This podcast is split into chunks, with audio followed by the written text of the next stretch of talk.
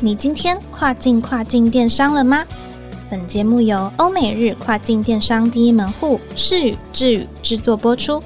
在这个节目里，你即将听到最新、最专业的欧洲、美国、日本跨境电商资讯，以及由跨境专家分享的各种有趣电商营运故事。每周一个新主题，带你跨境跨境电商。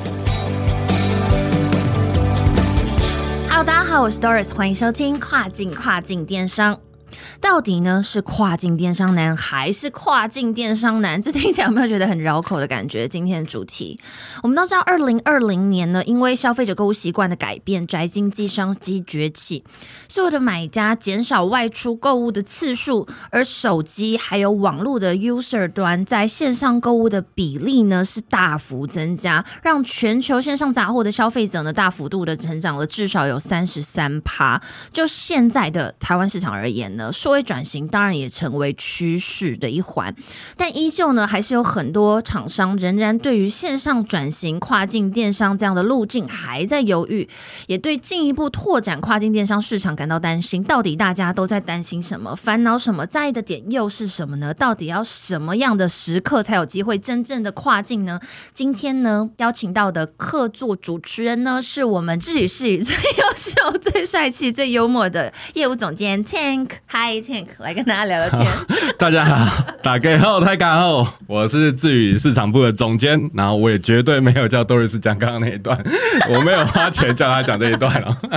就是没有花钱，但是还是叫我讲了嘛，是不是？呃，可能是有一点这种感觉。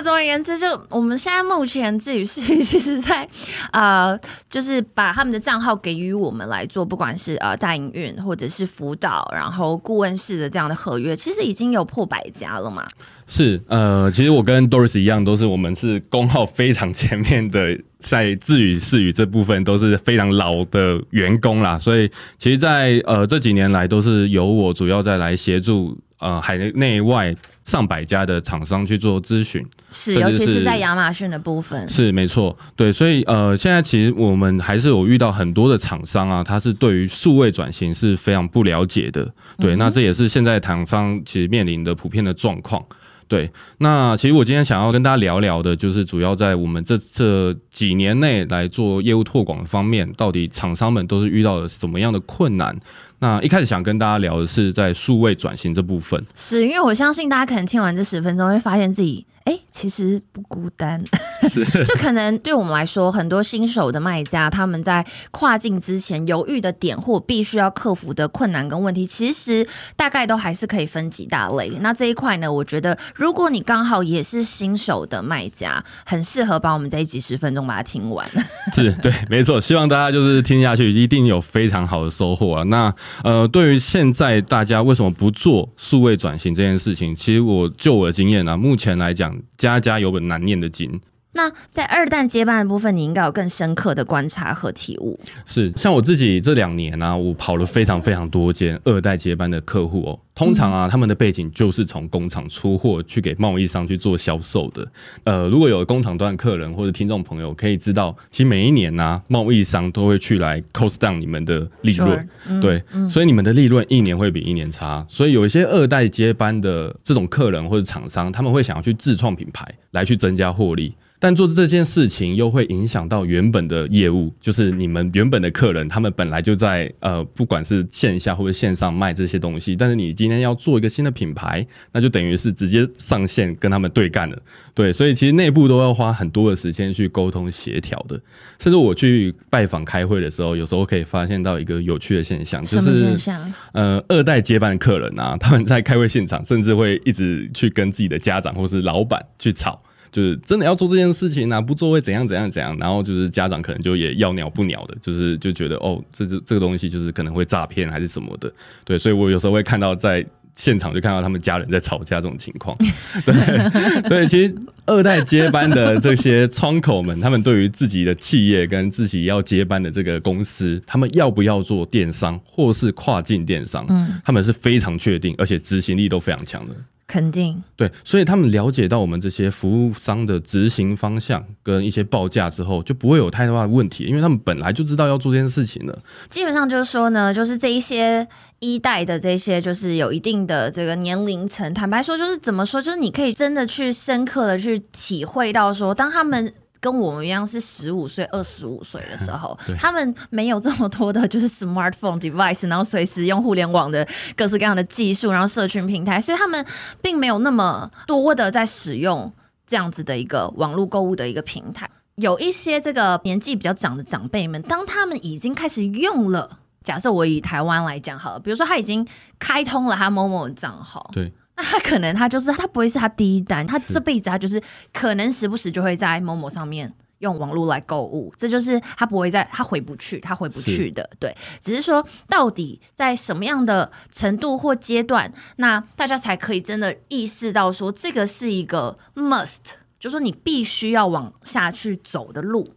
既然聊一聊，我们聊到疫情这件事情，疫情其实对于线下销售就到造成了很大的冲击，对不对？没错。你有没有观察到什么？是尤其是这一年来左右？呃，其实像每一年在四月中的时候，都会在南港展馆。办这个汽机车零配件展，那这也是我们国内的一个大展哦。那我每一年几乎都有去，但今年我去，其实有看到非常多的展位啊，它是没有厂商去进驻的。那甚至我在展场也遇到我们自己现在在做亚马逊的客人，他也很无奈的跟我说，就是啊，Lombo 朗贝亚诺，对对。那其实这样，毕竟国外的客人啊，今年要来台湾参展，或者是不管是要办展览，或者是要参加这个我们的参观的展览。都好，就是来回就是十八天就过去了，对，那就一个月就不见了。对对对，那那个经费是非常非常大的一个负担哦。所以，其实在今年或者是去年疫情爆发之后，我们实际上要在参展找到的客人是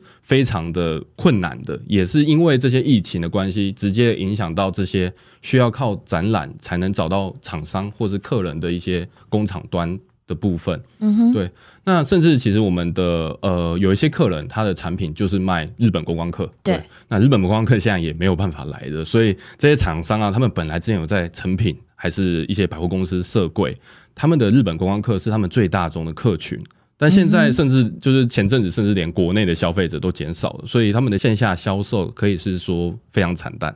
那其实刚刚我讲的这两个客群，不管是需要哎靠参展的，或者是需要去百货设柜的这两种厂商，他们很多的竞争对手早就在经营电商，是啊，甚至是跨境电商，是啊，对。那甚至我上一段有提到的二代接班的那些厂商，他们自己的客人就是贸易商啊，本来在线下的通路大多都已经做到线上去了，是对。但工厂很多的工厂还是不愿意去改变，说哎，就是我就卖给贸易商就好了，我干嘛那么累那么麻烦？但其实他们每一年每一年的利润慢慢的减少，甚至到之后的疫情的影响，他们可能被渐渐的被逼的要去做。跨境电商甚至是电商这件事情，那我们现在也观察到啊，就是像我刚刚提到的这些呃，已经在做跨境电商或是电商的一些贸易商或是客人，嗯，他们在疫情期间营业额不减反增呐，就是根本没有影响，而且还更多了。因为其实是有一些是这样，是因为疫情前本来的选择是那些，但是疫情过后一爆发了，他们的选择变得非常少。嗯，对，因为线下就没有地方去，他只能回线上买。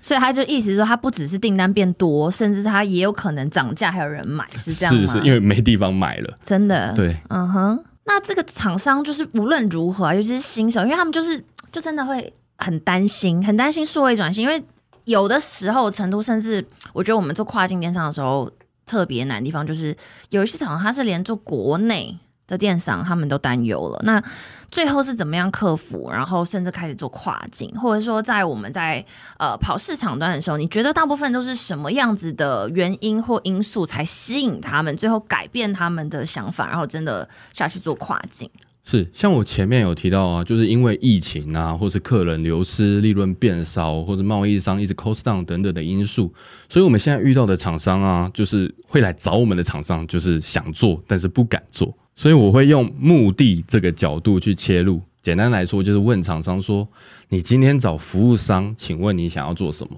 就你今天找我来跟你们拜访，或者我们今天来开这个会议，是你想要做什么？当然了，就是有八成的厂商，超过八成厂商一定会跟我说啊，丢被探井啊，不嘞，对啊，对啊。但你要利用跨境电商赚钱探井，但是我会跟厂商解释，就是前面我们提到的利润。对你做跨境电商，你可以发现你的利润变多了。没错，对我还记得有个厂商啊，我帮他做了竞品分析。其实这个厂商其实就我们现在客人，他看到对手的售价，就是我开一个亚马逊的页面，他的对手卖多少钱，他就说这个成本跟我们差了十倍，应该是说十倍。对他只他的厂商在他的对手啦，在上面卖一百九十九块美金，但他成本不到十九块。对，他是卖一些大型的家具。对，但他的工厂在中国那边，他之前就是都是出货给就是美国贸易商，然后贸易商自己上去亚马逊上面卖，所以他看到这个东西都会发现，哎，这就是我的客人啊。对，原来他跟我买，呃，结果也也是拿来就是操作亚马逊而已。那其实一定程度上，如果你自己就有掌握很好的产品的制造的一个能量，还有就是在取得产品的这个所谓的成本上，你是有绝对的这个价格竞争优势，那一定程度上可能。不需要，就是再透过这样的贸易商，可能自己就可以 own 这一块很大的一个线上的市场。是没错，所以他们可以看到这一部分的利润是跟他们原本做 B to B 或者线下生意的利润是差非常多的。所以这就是呃，我第一点提到的利润，是他们可能会想要改变他们的因素。第二点就是品牌经营的部分，对，不论你是小卖家或是大企业，除了赚钱，更多的可能会是希望你自己做的一个品牌可以。知名度越响亮越好，最好是可以拓展到全世界了，就是不是只做到美国或日本这样。当然有，因为我业业务关系，其实有机会跟一些大卖家聊天，他们有教育我一些品牌经营的观念哦，就是他们有跟我说，你想卖品牌跟想卖产品这两个听起来其实是蛮像的，但是实际操作是非常不一样的。因为我有听过一些卖家会利用，比如说亚马逊或者其他电商平台，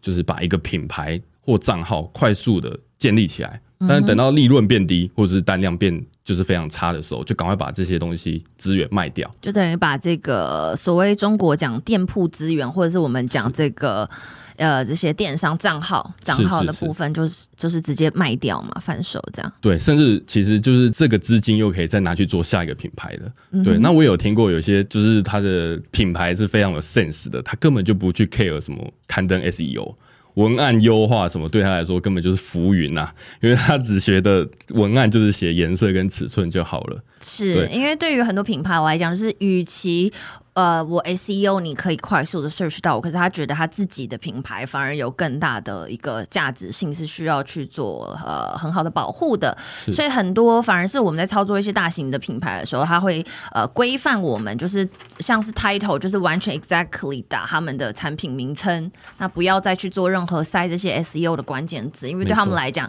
这些就是没有这么重要。对对对，所以当然就是这个是啊不同的阶段、不同的目的，那当然操作的手。法也不一样，是第三个，其实就是行销预算，就是其实蛮多厂商啊，他们其实有预算做参展或者架网站的，那这些预算呢，其实拿来做跨境电商。其实是非常有效益的。那像是这两年因为疫情的关系，没有办法飞出国，嗯，所以有很多的厂商干脆就把这笔预算拿来做跨境电商，其实是非常好的选择。对，而且其实真的你下去看这个预算的一个资源分配，坦白说就是做跨境，你一样就是如果你线下展会至少是花上百到数百万，然后其实，在跨境上已经可以做很多的一个推广，还有一些声量的东西了，对吧？对。好，那今天呢，我们主要跟大家聊到，就是说到底要跨境电商这件事情很难，到底是因为什么？那前面有聊到，可能是因为一代的思维，但是呢，就算是二代，他想要真的进行转型，或者是在接班的这个过程当中，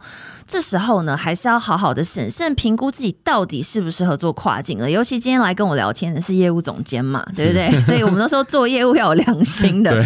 我们是不是再开一个终极，跟大家聊一聊？如果你是我刚才说到的，你已经很有这样的思维，那你要来严谨的评估自己适不适合做跨界，应该要从哪一些面向来评估呢？然后哪些东西要准备呢？这个我们再开一集，等一下 Tank 来跟我们聊一聊，好吧？就是大部分这些新手卖家，那他们已经开始决定要做的话，他往哪一些面向来分析，哪一些面向来评估？我们再多开一集跟大家聊一聊，可以吗？可以，没问题，能那帮到大家都非常的欢迎。好的，那我们这一集就先在这边告一个段落了。来，帮我讲一下我们的结尾。如果你喜欢我们的节目的话，欢迎留言或者给我们五星好评。是的，每周二的早上八点钟，让我们带你跨境跨境电商。我是 Doris，我是 Tank，我们下次再见喽，拜拜拜。